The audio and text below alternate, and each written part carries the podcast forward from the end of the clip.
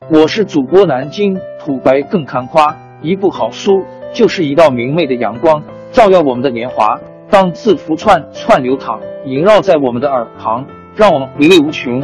天津上元书院又和你们见面了，欢迎您的收听。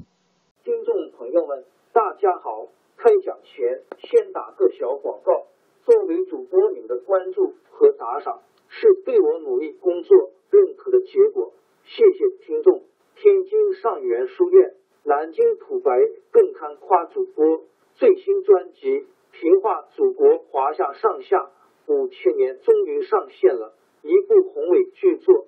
我们的祖先以伟大的创造力、强大的生命力和巨大的凝聚力，世世代代繁衍生息，历尽磨难，从远古走到现代，从蒙昧走向文明。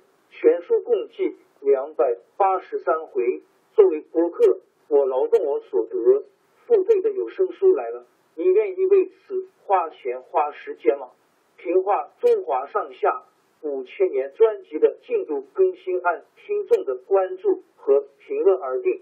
喜马拉雅号 UID 七三二六四零二二，微信号 sh 八五七三零一四四九，请多多关注。多多打赏，谢谢大家，谢谢。下面正式开讲《评话中华上下五千年》专辑。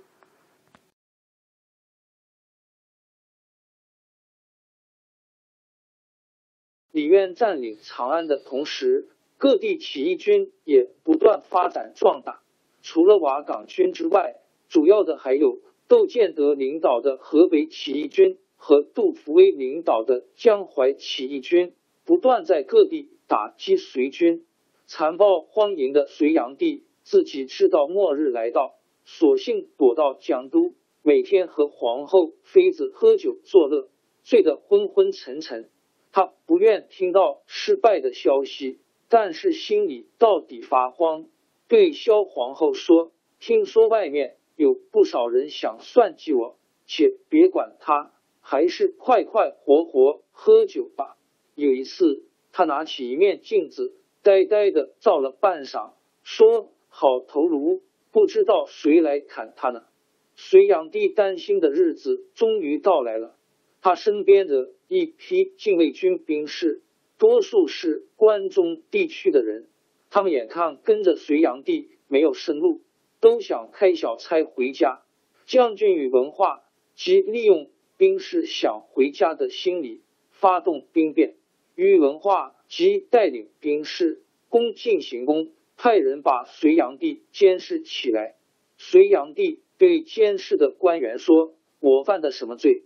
官员说：“你发动战争，穷奢极侈，相信奸邪，拒绝忠告，使男子死在战场，妇女儿童走上绝路，百姓流离失所。你还说没罪吗？”隋炀帝说。我确实对不起百姓，但是你们这些人也跟着我享受富贵，没对不起你们。今天这样做是谁带的头？官员说：“全国的人都恨透你这昏君，哪儿是一个人带的头？”隋炀帝这才无话可说，他自己解下金带交给官员，这个作恶多端的统治者就这样被勒死了。统治中国三十八年的隋王朝宣告灭亡。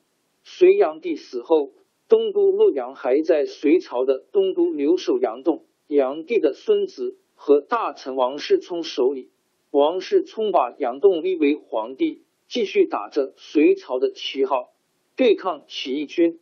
东都周围本来是瓦岗起义军活动的地区，李密曾经多次打败隋军。但是因为李密骄傲自满，跟将领们互相猜忌，在跟北上的宇文化及人马打了一仗之后，力量渐渐削弱。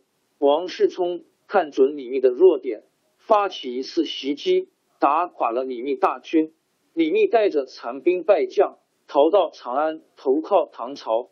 王世充赶跑了李密，自以为力量强大，把杨栋废了，自立为帝。国号校正。这时候，唐军已经削平了西北的几个豪强割据势力，稳定了后方。公元六百二十年，唐高祖派李世民统帅大军进攻东都。李世民大军一出关，河南许多州县纷纷投降，很快就把东都包围起来。李世民不但善于打仗，而且善于用人。他从元瓦岗军和别的割据势力的将将中收留了一批人，像有名的秦叔宝、程咬金、尉迟敬德、尉迟世信、尉英无碍，都成了他的得力助手。有一次，李世民亲自带了五百骑兵在阵地上巡视，被王世充发现，发动一万多步兵、骑兵突然围上来。王世充的大将。单雄信冲到李世民身边，用长矛直刺过来。李世民后面的尉迟敬德飞马赶上，大喝一声，把单雄信刺下马来。尉迟敬德保护李世民突出包围，两个人又带着骑兵转过身，在郑军阵地来回冲杀，吓得郑兵不敢阻挡。接着，后面的唐军源源不绝地上来。把郑军打得一败涂地。从这年秋天一直到第二年春天，唐军把东都越围越紧，日夜不停的攻城。王世充在城里严密防守，不断用石炮、弩箭袭击城外唐军。日子一久，唐军将士也感到疲劳，有人向李世民建议暂时停止进攻，回长安休整后再打。李世民说。现在四周各州都已经投降，洛阳成了一座孤城，迟早可以攻下，怎么能半途停下来？接着就向将士发出命令说：不攻下东都，绝不退兵。王世充被逼实的走投无路，只好派人偷偷的出城，赶到河北向窦建德求救。窦建德领导的起义军是河北一支强大的力量。王世充自称正帝以后，窦建德也自称皇帝，国号叫夏，攻占了唐军许多土地。他接到王世充的求救信，一面带领三十万人马水陆并进援救东都，一面派出使者给李世民送去一封信，要李世民退回关中。唐军许多将军都被夏军的强大兵力吓得害怕了。主张暂时离开东都，但是有人认为王世充兵力还很强，缺少的是粮食。如果让窦建德跟王世充两军会合，用河北的粮食接济东都，那么胜利就没有希望了。所以一定要把南下的窦建德大军堵住。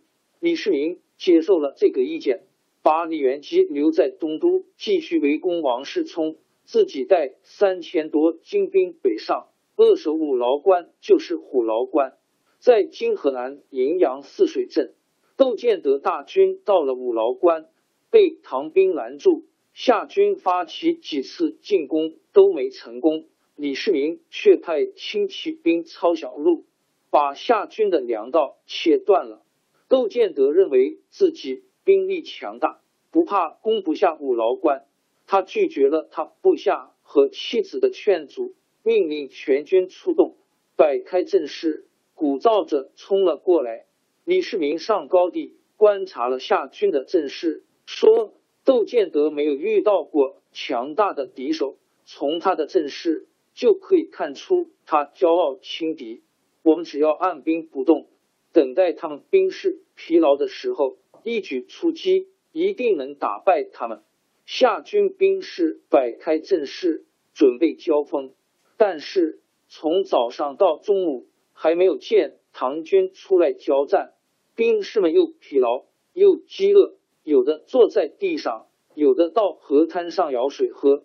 李世民一见时机已到，就命令将士渡过泗水，直冲窦建德大营。窦建德正和他的将帅在大营聚会，听到唐军骑兵。突然冲来，赶忙指挥骑兵应战，双方发生了激战，阵地上尘土飞扬，箭如雨落。李世民城下军不防备，带领一支队伍猛插到夏军阵后，举起了唐军的大旗，夏军将士回头一看，以为唐军已经占领大营，没有心思再战，争先恐后的逃散。窦建德在混战中受了伤，被唐军俘虏了。窦建德失败后，李世民再回兵围攻东都。王世充还想突围，将士们说：“现在夏皇已经失败，我们就是突围出去也没有用。”王世充眼看大势已去，只好向唐军投降。窦建德被送到长安，不久就被杀害。他的部将刘黑闼。因替率领河北夏军继续和唐军作战，唐军又花了三年时间才把河北地区稳定下来。公元六百二十三年，唐统一中国的战争基本结束，但是唐朝皇室内部的矛盾却……王朝更迭，江山易主，世事山河都会变迁。其实我们无需不辞辛劳去追寻什么永远。活在当下，做每一件自己想做的事，去每一座和自己有缘的城市，看每一道动人心肠的风景，珍惜每一个擦肩的路人。纵算经历颠沛，尝尽苦楚，也无怨悔。感谢您的收听，朋友们，让我们下期再见。